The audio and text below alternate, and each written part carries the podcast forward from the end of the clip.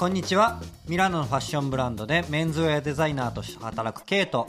ニューヨークベースのブランド田中のデザイナーさよです。今週のニューダブネームは初のニューヨークからのゲストベーカーエリサさんをニューヨークのアップステーツとつないでお迎えしています。よろしくお願いします。よろしくお願いします。ニューヨークアップニューヨークステイツニューヨークニューヨーク上陸したねついに、ね。ニューラブも。今日の画面はあの皆さんにお見せしたい、これはねあのねいすごい可愛い画像になってるよね。そうだね。華やかだよね華やか華やか。あ本当ですか？嬉しい。そうそうそう。でもあのよしみ会とかねあのちかちゃん会も華やかでしたっていうことを一応ね伝えときますっていうね。そうねそうねそう田中の可愛いジャケットを着てます。ね本当にありがとういます。せしたい。ねえこちらこそうん、素敵な。素敵。うん。そうなんかあのベーカーちゃんは実は私がニューヨークからパリにあのちょっと仕事のために少し移動するっていうかなんつうの引っ越すっていうタイミングがあって、えっと、去年の2月かな？でうちでその、パーティーっていうかお別れパーティーみたいなのをなんか結構派手にっていうかかなり3 4 0人ぐらいいいたよね。うん。でそれであのいましたねでかなり大勢でやらせてもらってなんかサンプルセールとかそういうのもあのやったりとか私のあのあのもう着なくなった洋服とかみんなにもらってもらいたいものとかそういうのもすごいあのみんなに家に持って帰ってもらったりとかしたような会をややらせてもらったんだけどそこであの来てくれてうんうんうん。しんくんか誰かが連れてきてくれたのかな？そうなんです。本当に、ね。あのね、ううんちその当時住んでた時のブルックリンの家から20分ぐらいのところだったんですよあそこがへえ近いねあーそう。だそうだ、そうなんです。だ。あれでしんさんが誘っうんうん。なんか今家にいるの？とか言って、うんうんうんおいでよってサンプルセールやってるよとか言って、言ってくれて行ったんですよ。でみんなに会えるからって言って。うん、あれなんだったっけ？コート？コート？コート？ストリート？そうです。そうです。駅名なんだっけ？えっとねあそこに一番近いコブル私は、えっと、スミススミスストリートってところで、えっとフォーんあれ？忘れちゃったんですけど私も忘れちゃった。あんなにいつも言ってたのにちょっとなんだっけ？だったっけ？コートコートステーションだっけ？けえ？忘れちゃった。そんなことある？えだってさっききょえ去年の2月とかいう話しそう。なかっいやちょっともちろんエリアは私たちのエリアはコブルヒルで、うん。でそれで最寄り駅があのあ分かった。バーゲン。バーゲンだ。あそう。そう。そうね。そうですね。バーゲンステーション。だからそこの近近くだよね。そうだよね。そうそうその話した。バーゲンの一個先に住んでそうなんですよ。そうそう。それですごい近いからじゃあしんくんが呼んでくれたんだね、そうなんです。おいでよって言ってくれてうん。遊びに行ったらたくさん。その時が最初ですそう実は初めてでそうですよね。初め初めましてだったんだけどでももうその後私はすぐにパリにね、うん。あのお仕事で行くことになってたのでね。その後は全然会えてないんだけどそれがあの初めの出会いみたいな感じね。うんうんうんうん。うんそっかそっか。じゃあそんなにすごいねあのあれなんだね。あのそうですよね。うんそう、うん。だからなんかこうい最近はだからお互いのインスタグラムとかでうん。お話ししたりとか、うんなんか今すごく彼女がこうなんか多分興味があることがなんかとても面白いなと思ってこの後紹介するんだけどなんかそれでちょっとその辺のお話聞いてみたいなと思ったのよね。うんうんううん。ん、それがこのお願いした経緯、うんうんうん第1回目のニューヨークとして、はい。うんアップステーツからねえまたニューヨークなのにアップステーツからっていうのもいいよね。それもなんか一個ない。一個なんかすごい私の中であって私もアップステージ大好きでなんかあの毎年12回はこう旅行に行くぐらい大好き。ですね。うん。でなんかそれこそねなんか10もう10人ぐらいでバスを借りてみんなであの、そうなんか Airbnb のロッジとか借りてなんかバーベキューしたりとか結構毎年やっててそうだからすごいね恋しいんですよニューヨーク私引っ越してくるまで知らなかったですこの こんなところがあるのニューヨークに。僕も行ったことないんでね住んでたんだけど前マンハッタンに住んでて。ニューヨークですか？そうそうそうそうマンハッタンに住んでたんだけど仕事ばっかしててさなんあかあそうか。ね友達も全然できなかったから本当にあの 会社の同僚ぐらいしかね。そうだったんですね。ケイ君忙しくのニューてヨーク生活はちょっと寂しい感じよね。うんあれ2017からいるっつってたっけ？うん。だから俺そうです私。2016年だっけないたの2016年多分ない16年だった。うん。あそっかそっか。うん。じゃあかぶってかぶってないですね。はいないかな多分2017年に帰ったと思うから帰ったってああそうなんんです、フランスにね。日本にですか？あフランスにか、うんうんうんうん。そうだからだから。うん。面白い、K 君はだから基本的にはフランスとかパリがベ,、まあ、ベースっていうかそれが基本でそう。でたまたまこう転職でアメリカの会社からお声がかかってうんニューヨークに少しいたっていう経緯だよね。でもなんかあんまりそれこそ友達もいなかったしなんか孤軍奮闘でやってるよりもなんかフランスであの、またもう少しコレクションブランドそこもコレクションブランドでランウェイとかやってたんだけれども、うんうんうん。もう少しなんか自分の力が試せるようなとこ行きたいなと思ってちょっとパリに戻ってっていう、うん、経緯で、うん、何年パリに住んでるんですか？2008年からいるからもうあへ10ー長い一何年 ?12 年？うん。12ついこの間までいたからそうついね。パリねこの間まで。それで今はあミラノに来たけど。そうそうそうそう、ん。だからパリだから合計9年ぐらいのかな、うん。そうそうとね。あそっか。ニューヨークが9年挟んでるからね。そうそうそうそう。ニューヨーク1年ちょっとでしょ、うん。パリからまあ10年ぐらいミラノのあのチェンジは何がきっかけだったんですか、あのねその1個前で働いてたところと、あのまあ普通にあの退社退所退所じゃないか。退社ね。退社して、うんうん退社してじゃあちょっとあの少しお休みしようかなって思った時に、まあ、ちょうどコロナがなんか流行りだしたねみたいな感じだったんだけどはい。うんうん、本当にだから去年の1月？2月とか？23月？うんうん。に辞めたのかな、に辞めたんだけどそれでなんかコロナがどうのって言ってた時にでもまあちょっと疲れたし半年ぐらい休んでから仕事しようかなとか思ってたんだけどそれであのへたまたまヘッドハンターから連絡があってそれで今の会社のお話をもらってそれへで面接なぜかミミラノの会社なのにロンドンにクリエイティブディレクターがいるから、ロンドンにあの来ないかって言われてそれでロンドン行って、そ彼に会ってそれであの面接して結構もうねすぐ決まったよね。そうね。面白い。なんか私も一緒にパリにいたから面接ついてロンドンにいて、楽しそう。か完全に観光なの。だからその面接の間そのきなんかカフェで待っててその 頑張ってみたいな。なんか。そう。それでさ面接にさやっぱりあのお金出してもらえるのねその会社の方から。あのはいはい。行くためにですか？そうそうそうそう、うんうん。なのにさなんかあの普通さあの別に一泊しなくていいわけ。パリからだと2時間とかで行けるから。あそっか、そうそうそん。そうそな近いのかれだからあのなんか日帰りのチケット先取ってもらったんだけどいやあのちょっと何日か滞在したいからとか言ってなんかね無理やり変えてもらったりして、ね。えー、楽しそう。そうそう。もう完全になんかさあの面接なのに旅行に行っちゃうみたいな感じ。でそうそうそう まあそんな気楽にやってたらなんかねうまいこと決まって。う。ん。でなんか最終の社長面接もイタリア来週来てねみたいな話がもう本当に結構コロナがやばい感じのうん。走りぐらいだよね。最初ぐらいだったからうん。あもう結局イタリア行きなしでもうそれもリモートでね。そう最後まで。ロックダウンがこういう感じでそうズームで、うん、イタリアはロックダウンが早かったんだよね、うん。そうそうそう、ん。一番最初だったもんね。そうそうそうそそうそうなんですね、うんあじゃあそうか田中さんもそうですよね。パ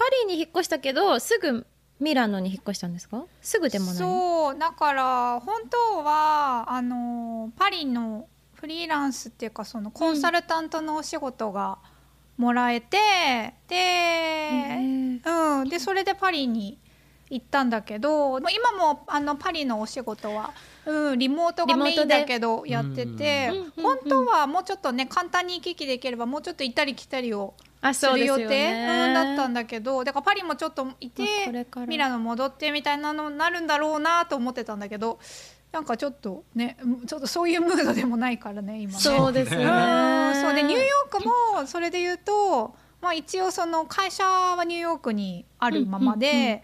うんうんうんなんだっけシッピングとかそういうケアしてくれてる友達友人たちもいるからもうちょっとこう頻繁にねなんかこう顔を出したりとかなんかねニューヨークからこう得れるものもあると思うからうんうんうんうん。こういろいろぐるぐるする予定だったんだけどあーちょっと思いのほかそうですよね。うん、できなくなったっていうのがあってだから結構思ってるよりも今ヨーロッパにとどまってるっていう感じ、そうそんな感じでちょっとよくわよくわかんない人になって どこにいるんでですかっていつもある。んでそうそう。へねー。じゃあこの辺りでなちょっと話が長くなっちゃったんだけど、あの本日のニューダブネームのあのベーカーエリサさんのプロフィールを紹介してください。はい。えっ、と本日のニューダブネームはベーカーエリサさんです。オレゴン州と千葉県育ち、モデルとして活動を始め、ファッションスタイリスト、ライターなどマルチに活躍の幅を広げる。2017年よりニューヨークに拠点を移す。ファッションブランドとのコラボレーションを多数手掛け、ライターとしての現地のトレンドを発信。エルガールユニのメンバーとしても活躍。ファッションのみならずサスティナブルなライフスタイルや女性をエンパワーメントする発信が共感を呼んでいる。おお、ありがとうございます。はい。ありがとうございます素晴らしい。うんこのあの私、プロフィールをうん。提出するのにすごく時間がかかったっていうのがすごい私の仕事というか生活をすごい表してるなって思うんですけど 本当に今でももうフリーランスになって10年くらい経つんですけどいまだにあの肩書きとプロフィールとうんプロフィール写真を提出するのが本当に苦手でもう一番苦手な仕事なんですけど。いつまで経ってもわからない何を自分がしてるのかとかなんて説明したらいいかが全然自分でもわからないんですよね。まあだからなんとか。めっちゃ良くないそれ。いいよね。なんかさ、いいですか？このいやこの人この人あだから僕とかファッションデザイナーですって言われるのが実はあんまり好きじゃなくて、えーだからなんかさ本当ですか？ベーカーエリサですって言われるの最高じゃいない？やいやいやいやいやいや。なんかさ、ね、それでそれめっちゃいいなと思って。いいよね、うん。しかもなんかすごくえー今の時代になんか合ってるなって思うんだよね。なんかすごいなんだろう。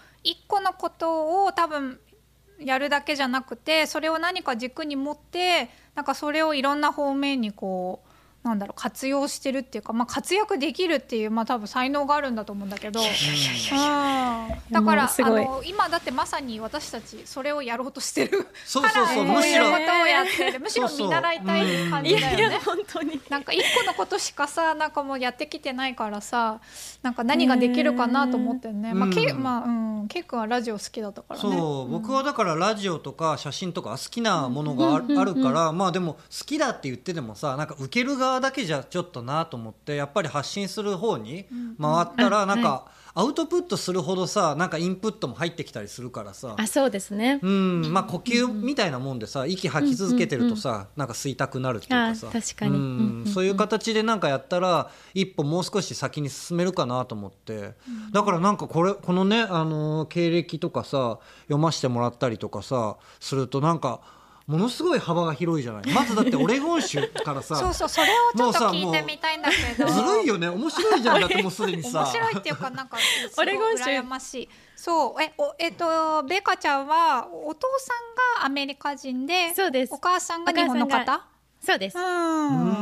で日本で生まれ日本で生まれたんですけど、うんもう本当に生まれてすぐ、まあ、1歳とかで、うん。えっと、オレゴン州に家族でみんなで引っ越しをして、うんポートランドに住んでたんですけど、でも6最高だね。歳までだけです、6歳までだけです。へー。2回言っちゃった。そう。で すなんかポートランドすごいいいとこなんだよね。なんかでもそれも私なんか、やっぱり昔はそんなにこうポートランド出身って言ってもポートランドって何？ってポートランドって何があるのって言われてたんですけど、うん。なんかやっぱねどっかで突然なんかポートランド流行った時ありましたよね。なんかその暮らしがすごく注目された、う。ん、いや、ねえうん今もでも今も多今も？分うん、相変わらず流行ってるんじゃないかな、わかんないけど。だってナイキはポートランドだよね。あ。そうです。はい。だし、あとあのなんだったっけ？ヨーゼフ・ワイゼンだったっけ？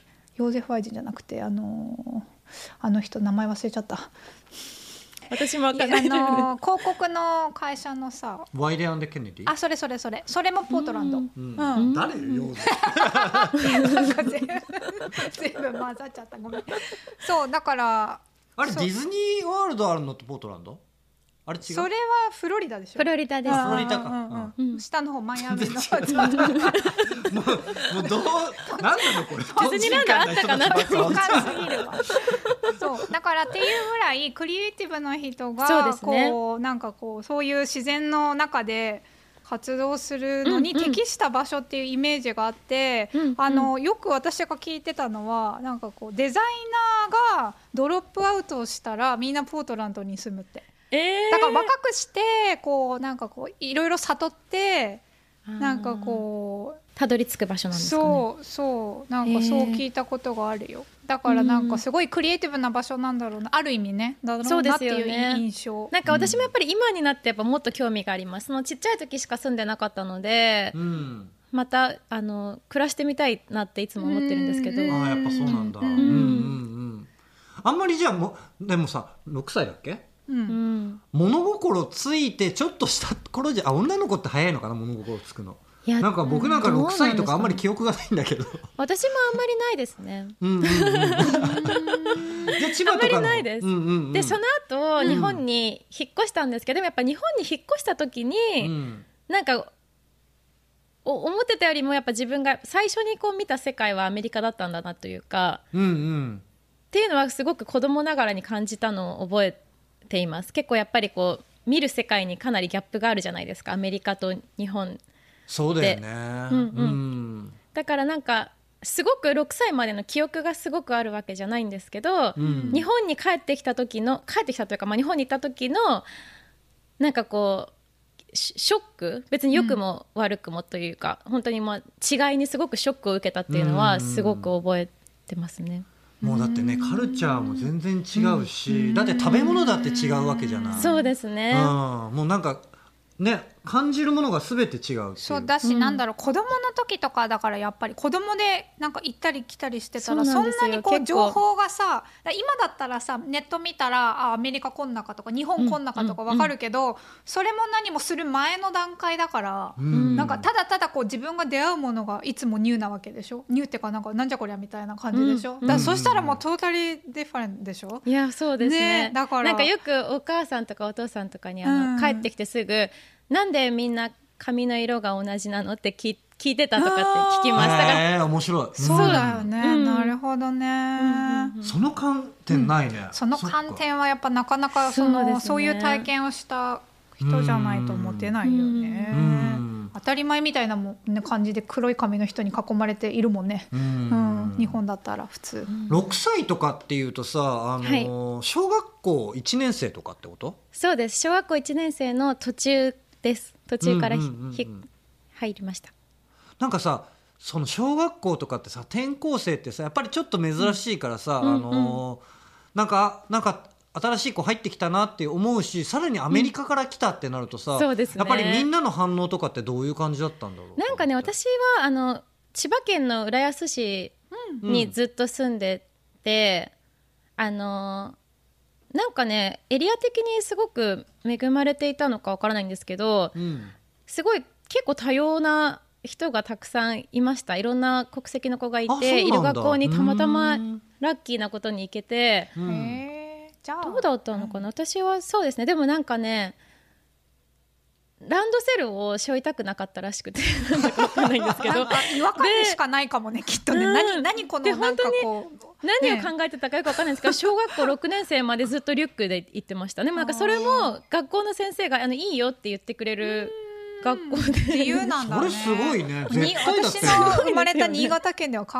えられない、うん。考えられないですかね、うん、赤か黒。女は赤男は黒。絶対そうだったよね、うん。決まってたよね。しかもね今は多分そうじゃないんだよ、らしいね、うん。うん。なんか茶色色とかピンクとかあるもんね。そう。でも絶対ない。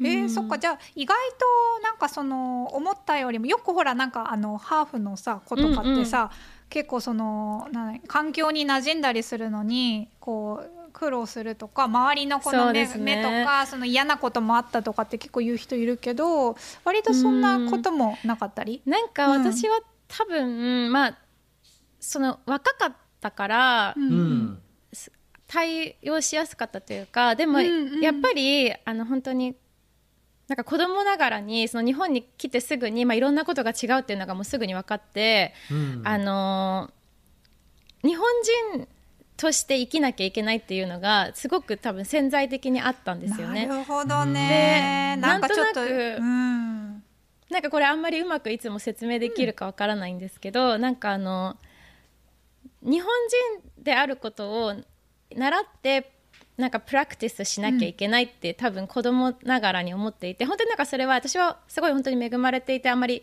友達から嫌なことされたりとか本当になかったんですけどそれでもやっぱり日本人の一部にならなきゃいけないって思ってなんか大げさに日本人だと私が思っぽいことを取り入れてるところはあるなっていつも思ってるんですよね。あ習った感じ。日ん本人であることなんかわかんないけどすごいちょっといろいろ納得がいった気がする、なんかすごい順応性があるっていうかさやっぱななんだろう。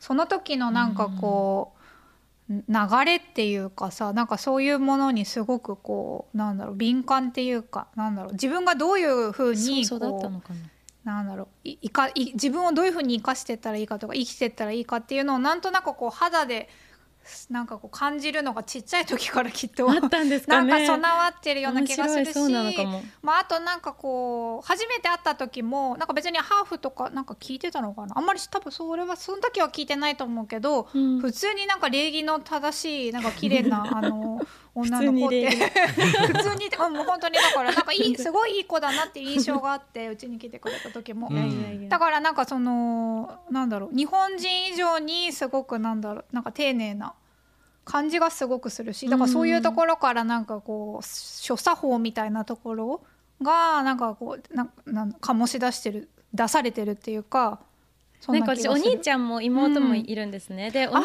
ちゃんは三人兄弟。小そうなんですよ。小1ぐらいの時にアメリカに行って小6ぐらいでやっぱ帰ってきたのでやっぱ結構それだとまた全く違う経験なんですよね。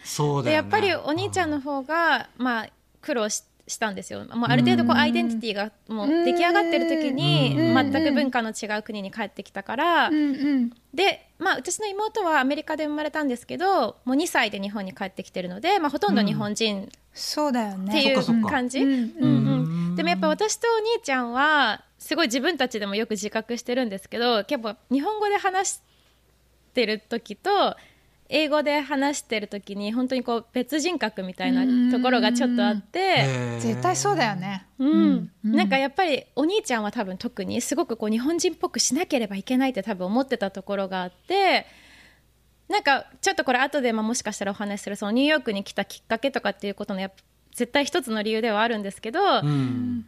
なんかそのもう一人いる自分をなんかこうもうちょっと知りたかったっていう、うん。いつも二人いる感じはあります、今も。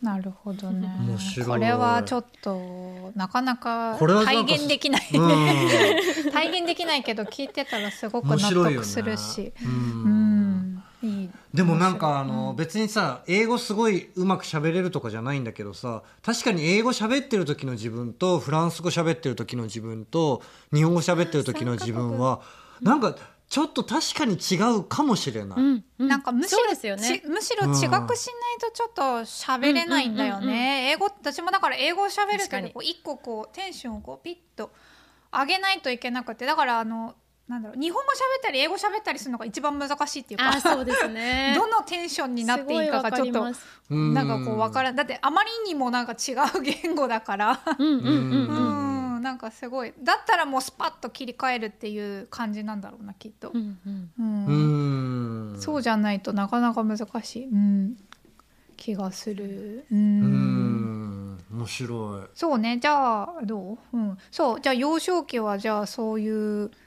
オレゴンとオレゴン州と千葉県で育って、でその後、スタイリストとエディターっていう一応肩書きなモのかな？モデルが先だよね。あ、そっか。モデルが最初モデルか。うんそうですね、うんうんモデルそうですスタイリスト大学うん。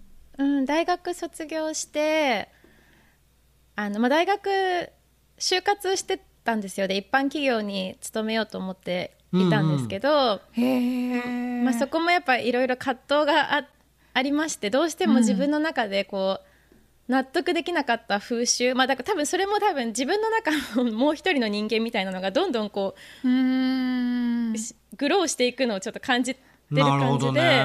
なるほどね。でなんかどうしても馴染めない風習がすごくたくさんあって別にこれはあの私があのミックスだからってこととは関係なく、うん。合う合わないはうん。みんないろいろあるんだと思うんですけど、うん。なんかやっぱどうしてもそうですね馴染めない風習がいっぱいあって私も企業に日本で勤めるのはちょっと無理だなって いろいろ就活を通しても本当よね。思ったんですよね。わかるわかるよ。まずだってうんあのさ何あのえリクルートスーツとかね。なんか着てさ、それで女の子はさなんか膝丈ぐらいのスカートとかねくんだよねですよ。確かね。なかなかそれはちょっと私も経験はしたことないけども。あそうだね。私はもうすぐに洋服の方に行っちゃってるかうん。らあそうなんですね。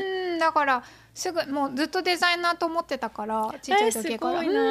だから結構割とストレートでその道に行ってるのであんまりこう合わないことはしてない。あやらなかったかもしれない。でもその後同じような思いを抱いて海外にやっぱで、うん。うんうん出てるからねそれで言うと。うん。っていうのはあるけど。ね。うん。うん。えちなみにその大学ではどういうのことを大学は勉強政治してた？政治経済学部政治学科でした。あやっぱそういう感じなんだ。だ ああなるほどね。そうなんですよね。っかそっか。だからか、うんうん。なんとなくそういうこともなんだろう興味があるのかなと思っていつも見てるんだけど、そうなんです、でそれれででその、まあ、就職するのをもうやめてで、まあ、多分その当時すごく何がやりたかったかも分からなかったと思うんですけど、うん。いやもうちょっとクリエイティブなところにいたいなっていう多分思いがあってで当時事務所に卒業後すぐに入って2年間そこにいたんですけど、本当に本当に一つも仕事がなくてでバイトばっかり毎日してて、でやっぱなんかその今だとそのそれこそソーシャルメディアとかっていうのがあるから、うんうんまた違うかもしれないんですけど当時はねまだインスタグラムとかが多分始まった年ぐらいで、うんうんうんやってる人とかも全然いなくて私もやってなかったし、なんかその基本的にその待ってるだけなんですよね。その電話がはいはい、なんかオーディションのチャンスを待ってて、あー。なるほどね。結果が返ってくるのを待っててなんか本当にうん私は時間と体力がもう有り余ってるのに 待ってることしか待ってることしかできないのがもうすごい嫌で。うん。なるほど、ね、でうん。出たん事務所も辞めようと思って出たんですよ。で、うん。もうこれからは一人で仕事を取りに行かなければいけないと思って、それか偉らい。うん。インスタグラムを始めて、うんあそれでなんだね。そうなんです。なんかしなきゃと思って、うん。だから、まあ、で最初は自分で発信がなかなか難しかったけどそのうんうん。発信できるツールが出てきたから、そうですね。こ自分で前のめりになってやらなきゃいけないっていう。そうなんです、うん。何かしらで仕事を取らなきゃと思ってでそのなんか結構その最初はいいろんなことがこう同時に動き出してなんとか形になった感じだったんですけど、うん。そのインスタグラム始めたばっかりの時にあの私服とかアウトフィットの写真とかをもうとにかく毎日のように載せてたんですね。うん。でそしたらあの一回なんか会ったことがあった映像の監督の人が YouTube かなんかの動画の撮影でなんかスタイリストさんがし数日後にいないからなんかベイカちゃん服いっぱい持ってるみたいだし なんかやってくれない。やってくれないって言われて。すごいねそういうのもね。そうなんですよ。でうん。何それって思ったんですけどうん。まあでもでなんか一応コーディネートチェックがあったんですよ。そしたらクライアントさんから OK が出てでへー。スタイリストとしてそこに行くことになったんですけど、うん。うんなんかね2日後とかだったんですね。で、うんなんかやっぱでもスタイリストとして入るからにはちゃんとしなきゃいけないと思って、うん。なんかその時に思いつく限りのスタイリストっぽいものを買ったんですよ。なんかススタイリストっぽいものって超面白いスチーマーとか、うん。あとなんか今考えると必要なかったと思うんですけどなんかブランケットとか、うん。スリッパとかそういうのスタジオにあるじゃないですか。でもそういうのとか、うん。なんかネイルポリッシュとかも多分もう私の仕事ではないところとかも全部買っていって、うん。偉いね。で現場に入った時に、うんうん。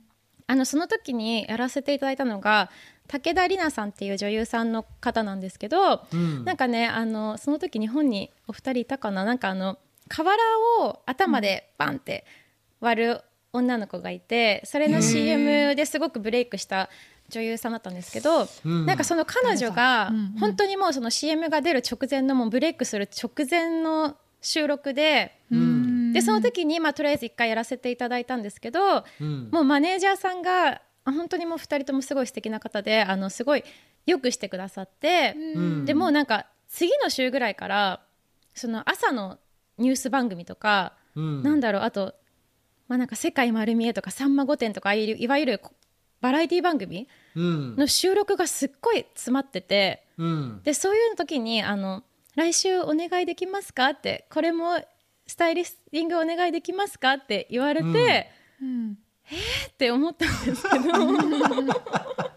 急だよね。だって2日後に仕事を受けてそのつ翌週から普通に仕事が埋まり出すってことでしょ。しかもなんかテレビ テレビなんてもちろん。でももうそれそれこそもう本当に長い間仕事を欲してたので、うん。もう何でもやりたいと思ってそっかそっか、うん。できますって言ってうんうん。始めたんですよね。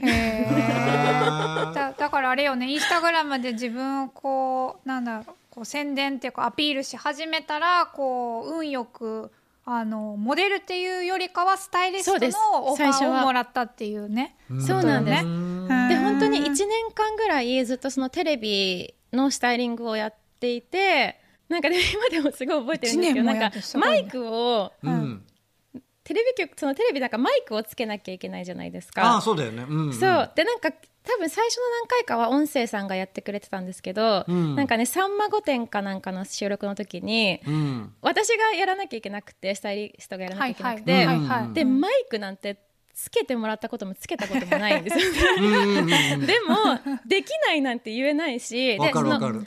女優さんもねそのまだ本当に駆け出しの頃だったから私は彼女をその不安にさせてはいけないし、うん。できますっていう顔をしながらなんかこうやってなんか横 横の人とか見てな。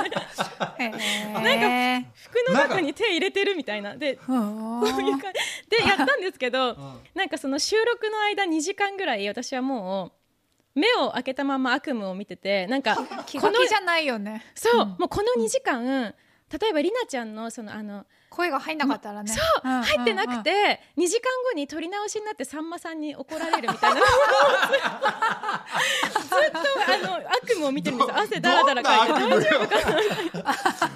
プロの人チェックするから普通そうなんです。よ今考えたら音声さんがそんなの確認してくれるに決まってるのにもうやったことないことを毎日やってたから。もうネイルポリッシュ持ってくぐらいのねそうなんですよ。気持ちだからねそうなんですよ。何も分かってなかった サバイバル能力がすごくあるね。でもさそれだよね。もう本当にそれだよあのもう涼しい顔してやばいやばいとか思いながらさやってくっていうのがなんか仕事な気がするよね なんかね。なんかもうそのね時はそうあとできますこの間のあさみちゃんの時も言ってたけどなんかできますって言う言うってねそうそう。最初からそう言うことね。とりあえずできますっていう。うんそうそう。そうなんですよそれ大事だよね。はったなんかある程度のはったりが大事ね。そうそうそうそう あとはそう思います。うん。うん。あとはこう神にこう祈る気持ち。まあ人間がやってるからさなんかウサイン・ボルトみたいな人じゃないじゃん。別になんか 100m9 秒台で走れとかの話じゃないから。そうそうそうそう大概のことはそうそうそうまあ大体できるよね。なんとかなるんですよね。そうそうそうそう。大体そんなもんよね。うん。まあどんとこいっていうのが大事なん。だ まあそんなんでやってきたもんね。やっぱりあのテテレビの収録ってそのクレジットが入らないんですよ。なんか衣装協力っていう形で最後に流れるだけで、うん。なんかクレジットが入らないからあんまりブランドさん的にはそのよっぽどコネクションがスタイリストとあったりとか、うん。しない限りそんなにこうカスメリットがあのなくってで、うん。全然やっぱ借りられない。当たり前なんですけどなんか私もいろいろ電話かけて、うん。スタイリストのベイカーエリサですとか言ってみたんですけど、だうん。誰って感じなんですよね多分ブランドさんからしたら。うん。で全然服が本当に借りリースができなくて、んで最初はだからずっと買ってました。でもずっと赤字赤字赤字で。でもなんかねそういうもんだわかる。よね身を削るんだよそう。ねこのポッドキャストを身を削っております。本当だよね、うん。とりあえず身を削るとこからそうそうそうそう。ねまあ結果は後からついてくるよね感じよね、うん。えーえでもそれが貸してもらえるようになったの？そうですね。だからその間にやっぱりそそれこそだから自分もずっとインスタグラムをどうにかフォロワーが増えるように頑張っていてすごいね。でだんだうん。徐々にまあそれこそだから私のインスタグラムに載せてくれるんだったら、うん。あのリースできますとか言ってくれるようになってきたんですよね。ああなるほどね。そうなんです。いうんうんうん。でちょっとずつ関係を築いていって、うん。りなちゃんがもう、えっと、1年後1年間ぐらいそういう、まあ、プロモーションの期間でいっぱいテレビに出てたんですけど、ん。もうあのしばらく映画のこう仕事に専念するということで私もなんとなくこの、それでスタイリングの仕事がこうなく終わってしまって、うんうんうん。うんでもなんか個人的にまだ続けたいなって思ってたので、ん。その後、まあ名刺作って、ん。で、うん。まあ、その当時少しずつそのモデルの仕事もやらせてもらえるようになってたので、ん。あのもう現場行くたびに名刺を配って、スタイリね。両方やりスタイリストもできますってそう言ってですなんかもうなんとななくスタイリストで声かけてもらったり、うん。モデルで声かけてもらったりするようになっていったんですよね。すごいね行動力。本当だね。そっかそっか。なんかあれだね。みんななんかこうなんだろう。あそんな夢のようななんかこうミラクルみたいななんかで 出来事結構みんな起きてるよね。うん。うん。でもさなんかさあの多分なんかき可愛いからさなんかうまくいったんでしょとかさ多分みんなに言われるけどさもうこの裏話聞いてるとさ もうなんか血のにそうだよね。本当本当さそうそうそう。みね本当そうだよね。ね。努力して行動したから何かこう動動き出したって感じじゃない？そうだよねうん。本当に。うん。面白いなそっかそっか。それでなんかさなんかライターのお仕事もしてるって言ってるけど。そうですね、うん。それもちょうどまあそのインスタグラム自分が始めた頃に私あの、うん。ランニングを始めたんですね。でこれも、うんうん。あのですね本当にその仕事が全くなかった時に、うん。あの名古屋ユメンズマラソンっていうフルマラソンであの企画でその初めてランニングする子がフルを走るっていうこうなんか企画があったんですよ。でそれにたまたまそうなんですよ。本当にそうなんですよ。あのね4か月ぐらいでフルマラソンを走らなきゃいけなかったんですけどそれで声をかけていただいて、うん。あのまあもうやること別になかったので やりますって言って、うん。始めてでその、まあ、走ったんですねその時、フルマラソンを。で、その頃ね結構なんていうのかななんとなくこうランニングブームというかなんとなくこう、うんうん。そういうのがちょっとあって、うん。でランニングをしていく中で、まあ、それもちょっとスタイリストっていうのとどんどんこう混ざっていくんですけど、その当時フルマラソンをこう走らないかって言ってくれた方があのこう後に「走る人」っていうあの雑誌を立ち上げたんですね。うんわかるわかる。でうん。あわかりうんますか、知ってる知ってる。うん。嬉しいい。で走る人のあのスタイリストをあ私がその時、まあ、自分も走ってたのでモデルで出ることもあったんですけど、えっと、出てほあのスタイリングもやってほしいって言ってもらったんですね、うん。その本当に走ってる人がやるスタイリングの方が説得力があるっていうことで。ね。うん。で私その時に初めてあの雑誌のスタイリングをやったんですよ。うん。で、その、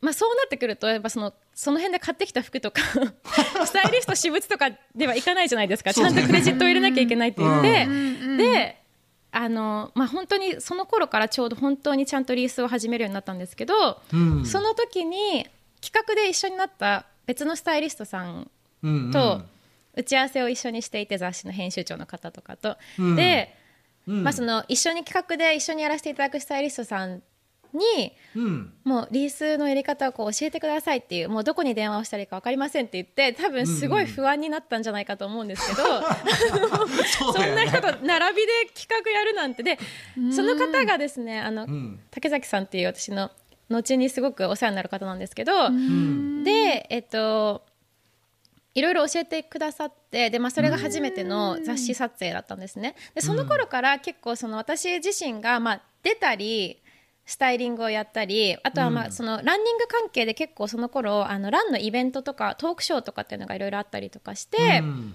そういうところにこう出させてもらったりするようになっていったんですよね。でなんかだんだんそこからちょっとこう出たりスタイリングしたり話したりっていうなんかこうのがこう並行するようになってきて、うん。でその時にエルガールが当時はあのキュレーターっていう名前だったんですけど、うん。まあなんかその読者とこう媒体をつなぐような存在というかこういろいろ間に入って活動する人をあの募集していて、であの紹介していただいて面接に行ってうん。でエルガールでそこでキュレーターにとしてあの採用してもらってうん。でそこからすごくその、まあ、エルガールって本当に当時から、まあ、その時はすごく少なかったと覚えてるんですけど、なんかこう body positive とか、なんか women's empowerment とかっていうのをすごく先駆けてやっていた雑誌で、うん。でなんか私をすごくこう行きたい方向に導いてくれたなって今もすごいあの思ってるんですけど、うん。なんかその頃からその執筆っていうのを時々こうお願いしていただくようになって、うん。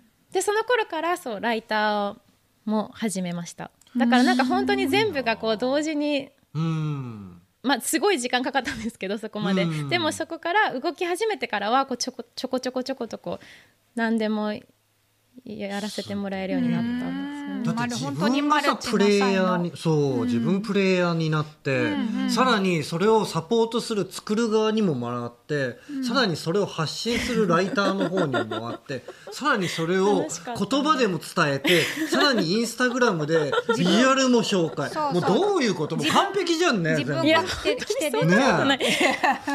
そんなんいいそんなことないんねですけど。すごいいやいやいいいね私もやろうかな。いやりましょう。あ れちょっと遅れた？ちょっとでそう。なんかさあのエルガールのやつ見てて、うんうん。エルガールユニっていうその、はい。あれなの？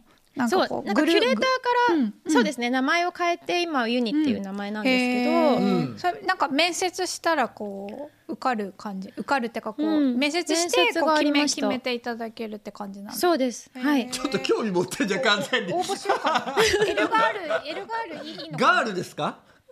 ね、年齢制限あるあるのかな？あるえよね、え、わかる。え、そんな面白い。ね。でもわかんない。わかんない。L のスタイルインサイダーもいいかもしれないですよね。えー、L の。あそうなんかね、う面白い。楽しい全然考えたことなかったけど、でも僕ら自分らで発信してるからそこあ、でそうか発信するそうか、うん、全然ちょっといい、ちょっと冗談で、冗談でエルガールに私いたらちょっと面白いかな。誰誰みたいなうん。なんかちょっとだけなんか二回りぐらい違くないみたいな。わかんないけど。そんなことない。そんなことない。ありがとう。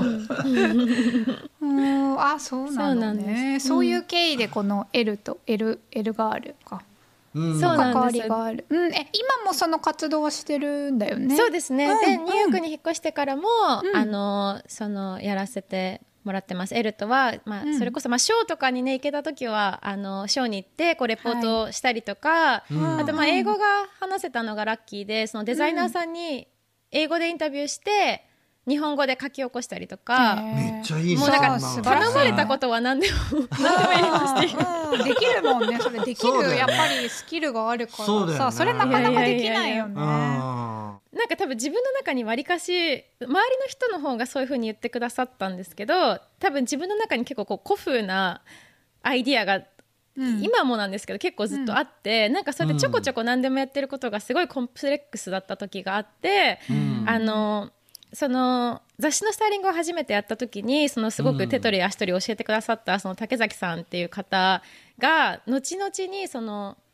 シェアオフィスに誘ってくださったんですよ。渋谷のうんうん。桜ヶ丘にあった、うん。その竹崎さんっていう方とあと、えっと、メタファーっていうメンズのブランドのデザイナーをやっている川口大輔さんっていう方が、うん。えーいたオフィスにうん。一人抜けるから、うんおいでよって言ってくださって。うん。でやっぱそこに入ったことが結構私その頃が一番スタイリストをメインでずっとやってたんですね。で、うん。その本当はスタイリストって本当に本当にその独立するのに大変なお仕事じゃないですか。アシスタントをずっとやってっていうのが。でそれをやらないでやってきたことが周りにどう思われるかというよりかは自分の中であんまりななんかし他のスタイリストさんにうん。私はスタイリストですっていうことがすごい失礼なんじゃないかって思ったりとうん。かやっぱずっとそれがうん拭えなくてうん。で、うん。まあ、そこのオフィスに入らせてもらったことでうんあの、まあ、アシスタントっていうわけではなかったんですけどもその竹崎さんのあのヘルプでいろいろ現場に行かせてもらったりとかなんかこう今一度そこでちゃんと学ぶことができたんですよね。でまあ、そこでようやく自分の中で少し少し納得がいったというかであのまあ、そのオフィスにいることで、やっぱすごいいろんな出会いがあってこうみんな出入りフォトグラファーの方とか、なんかクリエイターの方とか出入りがあってうん。うん。すごいそのオフィスの時代が楽しかったです。いいなあ。いいなあ。なんかそういうオフィスみたいなのができたらいいねここの場でもね。ねえ。うん。そうしかもなんかそういうのをやっぱり若くして個人でさやってる人ってやっぱりいいよねってたまに話するじゃない？この話。私も結構長いこと会社に勤めてからまあフリーになって5年ぐらいだから私も、はい。でねケイ君もまだ今会社に勤めたりしてるし、だね。うん。でもやっぱり周りにはなんだろうすごい活躍してる人いっぱいいるけどみんな若い時からさやっぱ自分の名前でやってきててなんか、うん。そういうやっぱつながりとか全然違うじゃん。なんそのうん。なんかね個人でやってるとな自分の名前でこう誰かと接していくからすごいダイレクトだし、うん。なんかやっぱりそういろんな人と知り合う機会もあってなんか羨ましいっていうかそれを若い時からやれるってすごいいいよねうん。と思うよね。しかもなんか多感じじゃない？なんかいろんなことを吸収できるじゃんいろんな人からだから私もねあの今多感をキープしてる。うん。そう。素晴らしい、うん。でもなんか一人で立つと多感になるのかもしれないよね。もしかしたら。確かにね、ん。そうね。そうじゃないとやっぱりね特に1人とか2人ぐらいなんかすごい少人数でやってたらなんかこのその狭い世界にこもりがちだから。うん、とは言ってもやっぱりいろんななんかこうもちろんよ洋服私は洋服だけど服作る時も誰かと関わらないとできないし、うんうんうんね、イメージ作る時も誰かと撮影しないとできないしとかってなると、うんうん。やっぱりおのずといろんな人ととこう接する機会が増えて、うんうんなんかこううんいいよね。いいなと思うね。そう。だからそれを若いうちからねやっててえ羨ましいし。まあでもよかったね。そのなんかスタイリストのさ、えっと竹崎さんだっけ？っていう方のところでなんだろう。まあアシスタントではないんだろうけどこうねみんなのこう見方も変わるじゃない、まあ、自分の多分中でが一番だとは思うんだけど、そうんうんみんなの見方もあなんかこうなんだろうちゃんとこう順序をふ順序っていうかこうなんだろうね、うんうんなんとなくこのし分かってる子なんだなっていう印象もさ、うんうんうん。あるしねきっと周りからもね。ね。うん。なんかそのお二人私わかんないんですけど私だったらなんとなくこう自分がやってきたことをうん。やるべきだって思っちゃうんじゃないのかなってお思うんですけどその、うん。それこそまあ順番的なこと、うん。でやっぱそのお二人はもう結構そのなんていうんですかねそういうもうちょっとファッションがもっと体育会的会系だった時のなんかさい、この真っ只中でうん。すごい修行をされていた二人で、でなんか私も自分なんていうか受け入れてもらえないんじゃないかって、まあ、それもちょっとコンプレックスなんだと思うんですけど、って思ってたんですけど本当にお二人の方がなんかそれでできてるんだからそれでいいんだよっていうふうに言ってくれる方で、なんかそれってすごい私難しいことなんじゃないかと思うのですごい本当に感謝してて、なんか、その若い私のだから私の友達のフォトグラファーとかモデルの子たちでちょっとなんか作品作らせてもらったりとか、なんかそれこそお仕事をちょっと振ってくれたりとかしてくださったんですよお二人とも竹崎さんも川口さんも、なんかそれってすごいことだなと思って私もいつかそうしたい。あの自分がそういうことを もうちょっと人に分けてあげられるようになったら、うん。うん。うん。わ若い人にというか、うん。チャンスをこう上げられる人になりたいなと思うんですけど、まあ、その走る人の編集長もそうですよね。なんか私なんてスタイリングなんてリースの仕方もわからない人にうん。あの企画を一個任せてくれるっていうのってやっぱすごいやっぱそういう方がいて初めて私は本当にいろいろできてるから、うん。なんかすごい素敵な人にたくさん出会ったなと思うんですけど。うんなんか度量も広いあのあれだね先輩方だったんだねきっとうんね。ねうん素晴らしい出会いだよね。ね。感謝してます。うん。そこのじゃああのシェアオフィスってあの何年かいたりしたのかな？えっ、と1年2年くらいですか。ニューヨークに来ることを決めて出ちゃったので、うんうんうんうん。それぐらいだったんですけど、なるほどなるほど、うんじゃあでもそその時さすごいいろいろ学びながらなんかやっぱり楽しかったと思うしねあの自分がやれることがどんどん回ってくるわけじゃん。なんか、うん多分スタイリストとしても少しずつあの自信もつくだろうしモデルとしても自信がついてきてるだろうし。その時に多分日本にいながらだってさ、あの楽しいことができたんじゃないかなって思う人もいると思うんだけど、うんうん。さっきあの一番初めに話してたようななんかはい。何か、多分自分の中にある2人の自分がいて、うんうん。その多分ひもう一人の自分を探しに行くっていうようなことが、あのニューヨークにからなんか呼ばれたっていうかさなんかはい。そういう経験があったんだと思うんだけど、それっていうのはあの旅行かなんかで訪れたりしたからとかなんかそういう感じなのかそれともなんかもともとニューヨークに住んでみたいなとかあったのかとか何がきっかけだったんだろうと思って。そうですね。あのまさにあの旅行というか、えっと、仕事で、うん。あの2016年の夏にあの撮影があってその時はモデルとして来てたんですけど、うん。撮影で2日間だけニューヨークに来たんですね。うん。であの、まあ、せっかくだから滞在したいと思ってその後あのモデルで他に来てたお友達と2週間ニューヨークに滞在したんですけど、なんかねこれをまた説明するのがうまくいくかわからないんですけど、うん。なんかどうしてもその日本にいる時はその、まあ、自分自身に対しての問いだったかもしれないしなんとなく周りから感じていたことかもしれないけど、うん。なんか私なんて言うんですかね。やっぱ自分ではアイデンティティは日本人だと思ってるんですよね。うん。でもやっぱりこう、まあ、ハーフって言われる。でなんとなくこうなんまあでもそれもだからニューヨークに来てから気づいたことなんですけど、うん。なんとなく常にこう自分は何者なのかっていう、なんかうん。毎日問われてる自分に解いてる、うん。ちょっとわからないんですけど、うん。うん。あの感じがあってでニューヨークにその2週間いた時に私ニューヨークなんて縁もゆかりもないうん。ほとんど初めて来たような場所で、うん。それなのにあのなんかまあこれはニューヨークが好きな人にすごくこう共通してることなのかなってその人種とか関わらずなのかなって思うんですけど、なんか別に私が何者であろうとどうでもよさそうなこう街の空気がはい。ものすごく心地よくて。すごいわかる、うん。うんうん。うん。私もだからニューヨークラバーだから全く同じ。そうですよね。すごい楽だよね。うん、すごいカンファタブル。うんわかるわかる、うん、でなんか本当にその自分が、まあ、日本にいてそういうふうに思ってたことすらニューヨークに来て初めて気づいた感じがあって、うん。でその2週間が本当に今までのいつよりもこううん生きやすかったというかっていうすごく不思議な体験をしてで、ん。あもうこれは一回住んでみたいなと思ってその1年後に引っ越すってみんなに言い続けて1年後に引っ越しました。すすごい。ごいね有言実行。いやうんそうですね。もうそれからじゃあずっと長く住もうとかそういう感じだったの？そ思ってれともなんとなく？ったです全然。もうだって長くないだって？え4年ぐらい4よ年目、うん。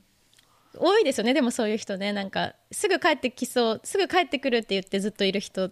まあ自分もそうなんだけど。1年で一年のつもりがもう11年2年？あパリのこと？パリ。あ13あ年？あそうなの？ううん。ん13年目。海外出て13年目。恐ろしい確かにね、うん。そうなんだ。そうです。なんだろう。住んでみて。その多分2週間の間にもものすごいさ自分の中でさあの変わったことだったり気づいたことだったりあったと思うんだけど、はい、実際にさ住むとなるとやっぱちょっと違うじゃない、うんうんうん、住んでみて何か違うことあった、今のところないです、うん。あそうなんだ、ううんんただなんかこれはそれこそ私のそのパートナーとかと話したりとかニューヨークが長い友達と話したりすると、うん。なんか時々彼らはそのニューヨークは冷たい街だって言ったりするんですよね。で私はそういうふうにやっぱ思ったことがなくて今のところ、うんうん。でもなんか多分それは、まあ、自分がしてきた体験があった後にニューヨークに来てるっていうので今はすごく心地よく感じてるけど、なんか10年20年もしこの先住んだら、うんうんなんか感じることは変わるのかなと思ったりしてます。でも今のところ私は変わらないですあそうなんだ。そうかもね、うん。なんか私もまあ今はちょっとヨーロッパ今一時いるけどまあ7年とかかなニューヨーク全部でいるけど私も今のところはうーんなんかあんまりもちろんいろいろねいろんな側面はあるけどうんやっぱりみんなにこうなんだろう優しいわけじゃないけどなんだろう。みんながこうただそこに入れるような感じ。うん 誰も何もなんか自分の私のやってることとかなんかあなたのやってることとかそんなにこう、なんかね気にしてなくって好きにねやろうよみたいなところもあるしなんか言語にしてもいろんな英語喋る人がいるし、うん。なんか洋服とかもいろんな人がいてなんか別にいいとか悪いとかなんか人それぞれ違うから、まあいいよねみたいなのののすごい幅が広くてなんかすごいね。なんか解き放たれる。本当にそうですよね。そうそうそうなんか自由でいられるから、なんか年齢とかさ性別とか本当にあのあまりなんかその辺のこのなんかボーダーみたいなところをさ、うん。すごい取っ払ってくれる街、まあ、月並みな言葉だけど、いやでも本当にわね、かります、本当にすごいそれが、うん、私も日本の会社ですごく結構長く働いたから、はい、うん。う、ん、なんかその辺で自分の中でまあ多分もともと結構そんなにこう日本の会社にフィットするようなタイプの人間ではないんだけど、結構割となんか adapt できる人だから、なんかそこの場所に行ったらそういう自分になるみたいなうん。感じに努めていて、でもそれがやっぱり一旦ニューヨークとかに行ってしまうとあなんか自分はこうでいいんだとかなんかこれが本来の自分だったんだみたいなところをすごいなんか気がつかせてくれて、うんうん。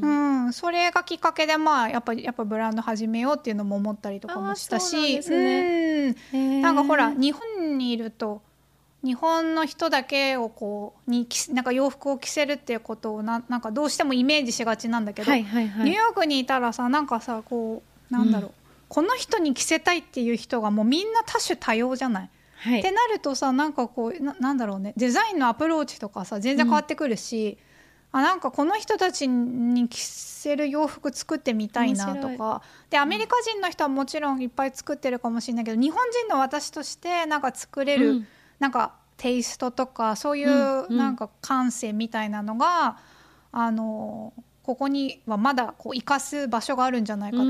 うんなんかそうういうところを感じさせてくれなんかこうやっぱ街全体がこう感じさせてくれたりもちろうんん。普段会う友達もそうだし、日本人まあアメリカ人ほまあアメリカ人以外もいろんな人いるけどね。なんかそういうのがなんかすごくあの考え方人生の考え方を結構うん。変えてくれる、そういう街ですよね、うんニューヨークって本当に。かなって。えそれって、ヨーロッパの他の都市は私はもう旅行とかでしかヨーロッパは行ったことがないんですけど違いますか？ニューヨークならでは、いやそれが僕にとってはパリだったの。うん。ああなるほど。逆に僕、うんうんうん。ニューヨークにもあのーあそっか。住んでたんだけど、はい。あの多分もう少し同じような感覚をパリに受けててそこから動いてしまったから逆に何かちょっと僕には先ほど誰かがだどだなどなたか言ってたっていう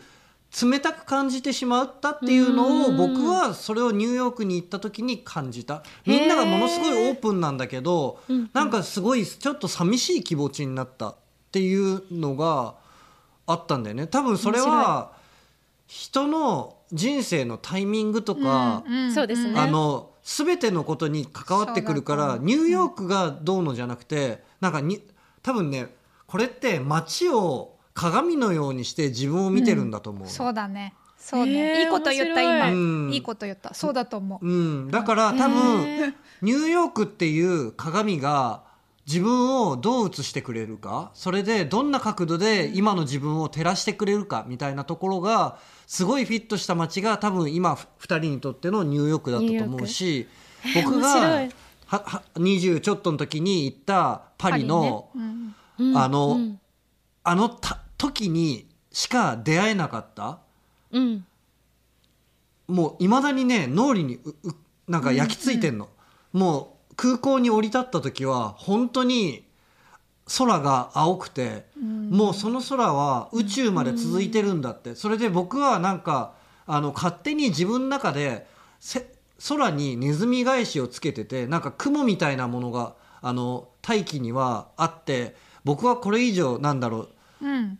先に行けないんだって日本で勝手に自分で思い込んでたんだけど、うん。それを照らしてくれるような鏡みたいなものをパリが持ち合わせてたんだよね。その時の僕にとって。でもこの話聞いた時私がニューヨークで体験したのと全くにお同じっていうかなんかニュはい。ーヨークの空もすっごい綺麗な青じゃん。なんかうん。それがさなんかうわーみたいなさ。うんかわかります。うん日本にいたたらちょっとなんかやっぱ合わなかったりとかちょっと行きにくいなっていうなんかこの曇り空をなんかパーって青うんうん。なんかこう青い空で照らしてくれる感じうんうんうん。だなと思ってその K 君のパリに降り立った話を聞いてる時はいつへもこう思う。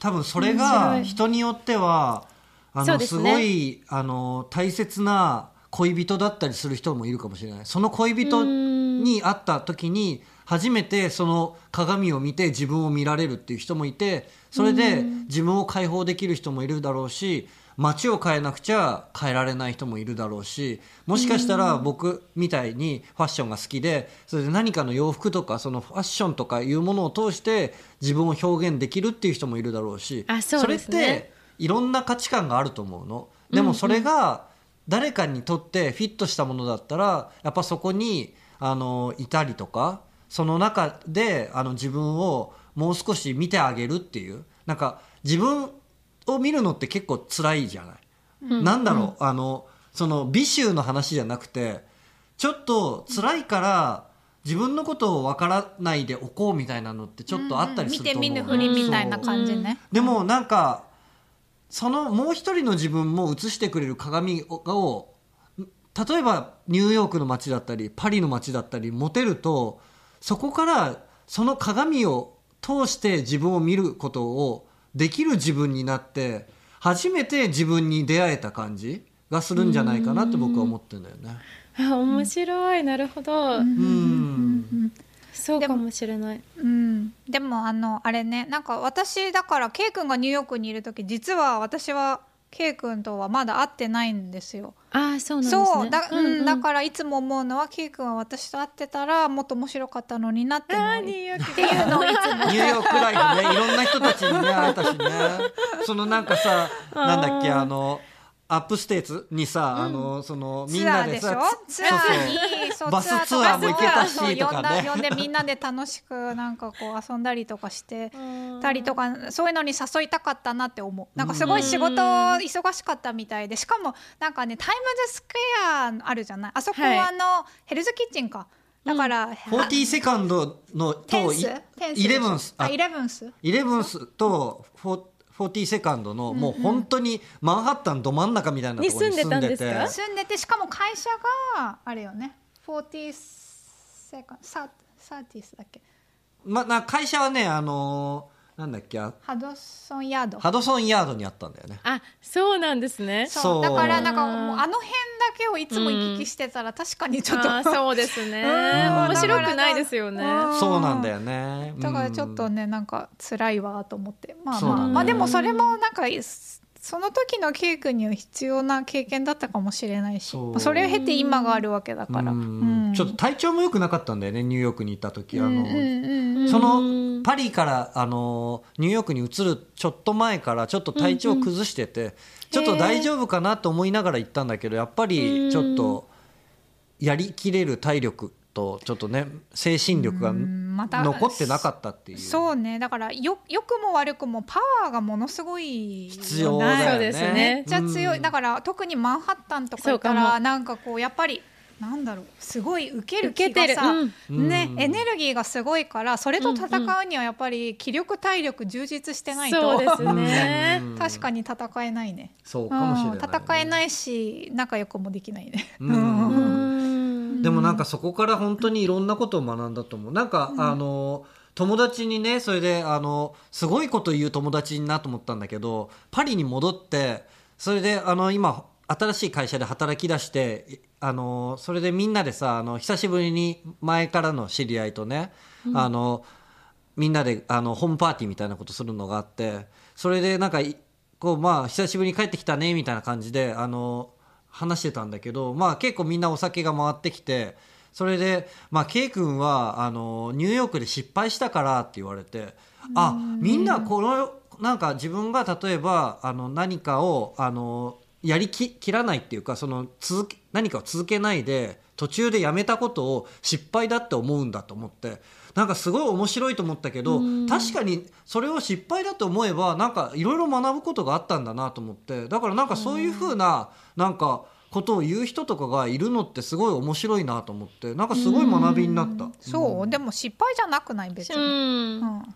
いやでもなんかそう言われなかったら分かんなかった。でかもも言われた方が良かっ見方が変わったってことですね。ん。あそっか。じゃあそっから学べばいいんだっていう。なんかまあまただただ自分がなんかこうやりきれなかったなっていうのは思ってたけど別に失敗とか失敗とかじゃないとかうんうんなんかそういうのは特に考えてなくてうんうん普通のなんか人生の経過だったんだけどそこになんかそういうふうに失敗だったっていうくさびをこうなんかさ面白いあの刺してくれることによってああじゃあ自分は今こここから何ができるのかなとか、うんうんそういうののか考える結果になったから、ん。だから今は失敗じゃないんだよね、うん、そうだよね。自分の中で、うん。うん。でもそこで失敗だっていうことにしてくれたからなんか自分が立ち直れたっていうのがあるからすごい、うん、い。い経験になったなと思って、うんなるほど。そうありがたいよねそういうなんか辛辣な言葉もね、うん、うん、うん。そっか。なそうそうそう。かなかおあれだね。厳しいお友達だね。そうだね、うん、なんか多分私いたらそれ失敗じゃないよって多分口論になってる おそらく。わかんない。うん